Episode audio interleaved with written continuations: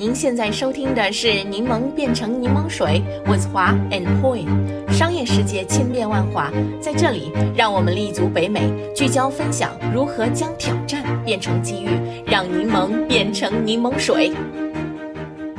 柠檬伙伴们，大家好，我是华。大家好，我是 Poi。感谢大家收听我们的《柠檬变成柠檬水》Podcast。我们的节目刚刚开始，已经受到很多听众朋友的鼓励。真的是再次真心感谢大家的支持。那今天的这一集 Podcast 的节目呢，我们想聊聊最近大家都在热烈分享讨论的话题——本届冬奥会加拿大队服的品牌 Lululemon。这一期 Podcast 我们也邀请了我们的老朋友，来自加拿大三大电信商之一 Rogers Communications 移动业务部门市场部高级经理 Frank 张，来与我们一起聊聊这个有趣的话题。Frank，欢迎你。麻烦你为我们的柠檬朋友们做个简单的自我介绍吧。各位听众朋友，大家好，我是 Frank，很开心在这里与大家再次相遇。那在这里也为我们的听众朋友拜个晚年，祝大家在新的一年里虎虎生威，万事如意。我是在二零一三年左右来到了加拿大，呃，那在读完研究生之后就在多伦多工作，目前已经有七年的企业战略经验。我和华呢在 Level Five 一起工作了五年。那从二零二零年开始呢，我就跳槽到了这个加拿大最大的移动通讯商 Rogers 的企业战略部门，相当于是从乙方跳到了甲方。那在最近呢，我刚刚换到了一个新的岗位，在这个移动通讯业务部门担任市场部的高级经理。哎，Frank，欢迎欢迎，好久没有见面了啊！Frank 和我呢，曾经一起工作了数年，我们两个呢，对品牌的很多理念也是非常的相似。所以呢，今天很开心有机会和 Frank 一起同场为我们的这个 Podcast 做录音。嗯，就像 Paul 刚才说的，如果说运动员呢是在赛场上竞争获得那块意义非常重大的奥运金牌，那么许多世界知名品牌也在赛场内外开始了一场盛大的品牌服装秀。大家呢都知道，冬奥会的这个开幕式啊，通常是在夜间的户外举行的。所以呢，这个就要求各国奥运代表团的开幕式服装既要酷，又要御寒保暖，不能冷。所以呢，这个也自然就成为各大时尚运动品牌展示他们设计和科技的最顶级的机会了。嗯，对呀，我觉得参加这届冬奥会时装秀的品牌里面，有很多过去我们常见的那些传统品牌，例如呃耐克、阿迪、Puma。和安德玛等这些品牌似乎都没有能够抢到登场的机会，倒是近年来的一些后起之秀，例如 Lululemon 这些品牌，可以以这种令人耳目一新的创意、顶尖的科技出现在冬奥会的舞台上。哎，Frank，那你觉得为什么 Lululemon 这样的新品牌能够在冬奥会这样的大秀场上击败我们熟悉的那些老牌呢？啊，谢谢 Paul 呀，我觉得这里面一个主要的原因。就是传统的品牌在当今这样一个新的商业环境里面，正在逐渐流失自己的话语权。那十几二十年前，大的品牌比如 Nike、Adidas，他们都是通过庞大的市场推广预算来做宣传，他们都是打广告。那这些大的品牌呢，也通常 sponsor 运动员，与一些已经很有名的或者是有潜力的运动员来签约。这个签约是让双方获利的。这些品牌获得了运动员的背书，那运动员也通过这些品牌的推广，增加了自己的声望，被更多人认识。因为他们不可能自己花钱去打广告，所以在传统的模式里面，运动员和这些大的品牌，它是一个相互依存的关系。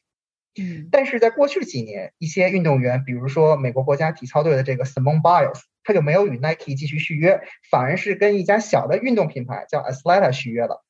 那他说的其中一个原因啊，就是 Nike 这些大的品牌，他们通常在合约里面要求运动员一定要保持一定的世界排名、奖牌数等硬性指标。你达到了这个指标，就会有一定的金钱奖励；那你达不到，就不会有这些金钱奖励了。其实运动员很多人，他们都是靠这些 sponsorship 才去不断的参加比赛，去请教练，才飞到世界各地去去赢得这些比赛的。所以很多运动员他是受到了金钱的压力，去被迫参加比赛。可能没有考虑到自己的身体因素，就有可能会出现受伤，或者是出现一些心理的创伤。所以很多运动员认为自己在这些个大品牌的合约里面，只是一个被交易的对象，并没有说你品牌把我运动员放在第一位。但是这些运动员呢，在过去也不敢跟这些大品牌随便解约，因为一旦失去了这个大品牌这个 marketing machine 的这样的一个推波助澜的话，那你知名度就会减少很多，尤其是一些比较小众的运动。但是目前呀，有很多新生代的品牌，比如 Lululemon，他们是通过在社交媒体上建立了自己的影响力。那比如说 Lululemon 从几年前就与瑜伽教室、健身教练合作。所以他是在 Instagram 上建立起了自己的品牌，他并不是通过打广告。那 Lululemon 最近也开始和一些运动员合作，但是这个 deal 并不是我给你钱你赢比赛这么简单，合作的形式也比较多种多样，比如说一起进行产品的研发呀，在你个人的平台上进行推广，同时在推广的时候更注重他们个人的故事。所以说这些个新生代的品牌越来越得到运动员的欢迎，也越来越有运动员愿意跟他们合作。那么有了运动员这一群体的支持，在竞争奥运会赞助商这样的一个过程当中，就能够更容易拔得头筹。毕竟论撒钱，这些小的品牌到现在也不是大品牌的对手。而且随着近几年大家逐渐关注这个运动员们的心理健康，像 Lululemon 这种让运动员更欣赏的品牌，也就有了机会。那刚才我说的这是一个主要的原因，在一个大的商业环境里面。那还有一个原因呢，就是这些小的品牌在服装的科技含量上也在不断的创新，啊，我自己本人其实就是一个 Lululemon 的重度使用者啊，我自己穿 Lululemon 健身的时候就觉得哇，这个衣服非常的轻盈，出了汗非常容易干，而且在 Lululemon 的网站上，你购物的时候，它会非常的清楚的标注每一件衣服适合做什么运动，是什么材质的，它会把科技的那个含量的名称都会写的非常清楚，让你觉得哇，这衣服真的非常高科技，而且 Lululemon 在设计的服装上面有很多小的细节。比如说，在男士短裤上，它会有一个一个 hook 一个钩子，这个呢是为了方便你在跑步的时候，在中途可以把上衣脱掉，然后挂在短裤上继续跑。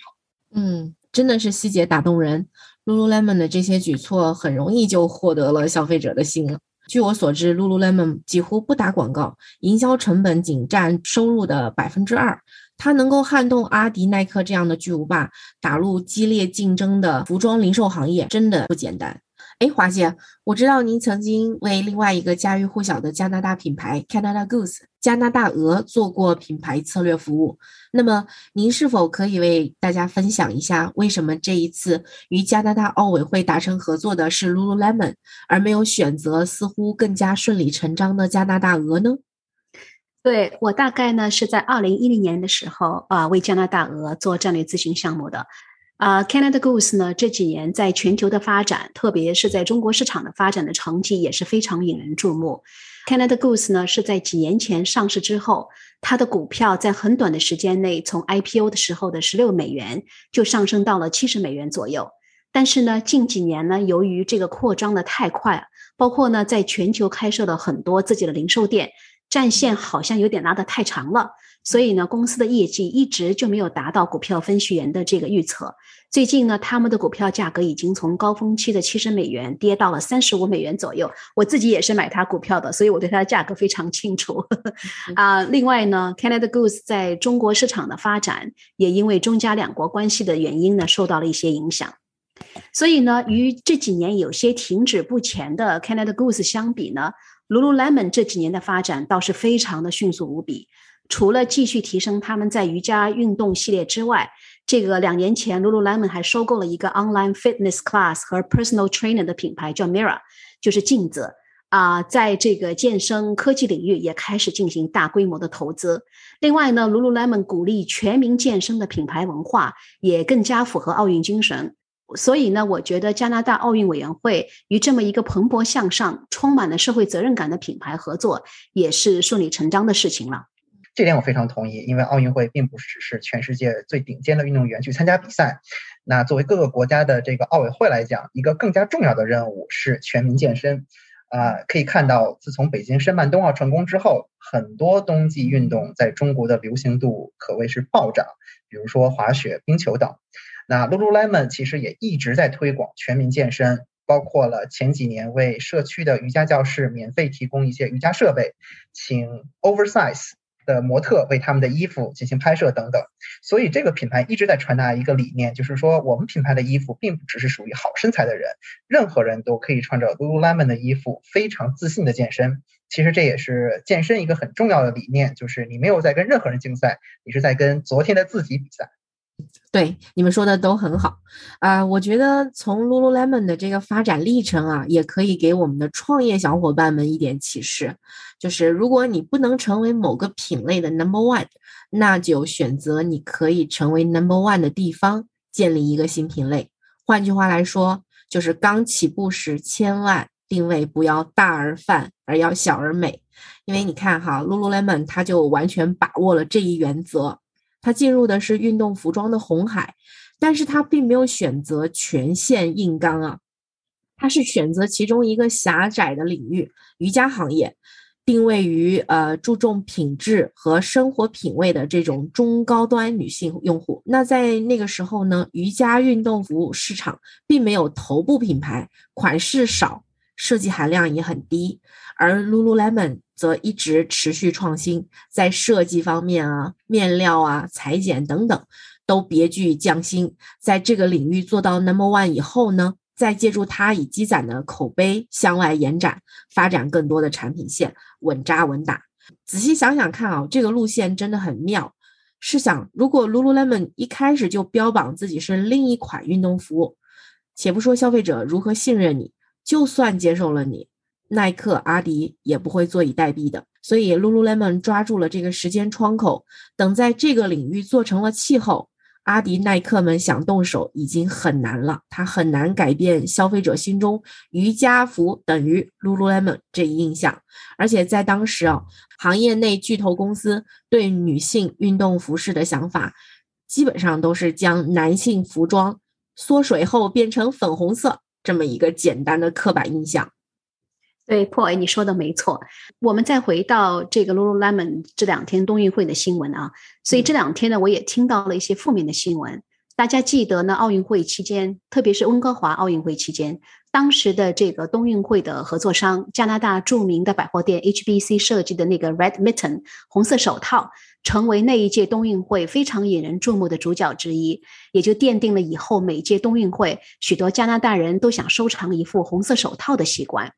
那么今年呢，Lululemon 的这个红色手套价格是六十八加元，以前的这个价格才十多元，所以呢，这个价格似乎昂贵了很多很多，因此呢，就引来了很多加拿大人的不满。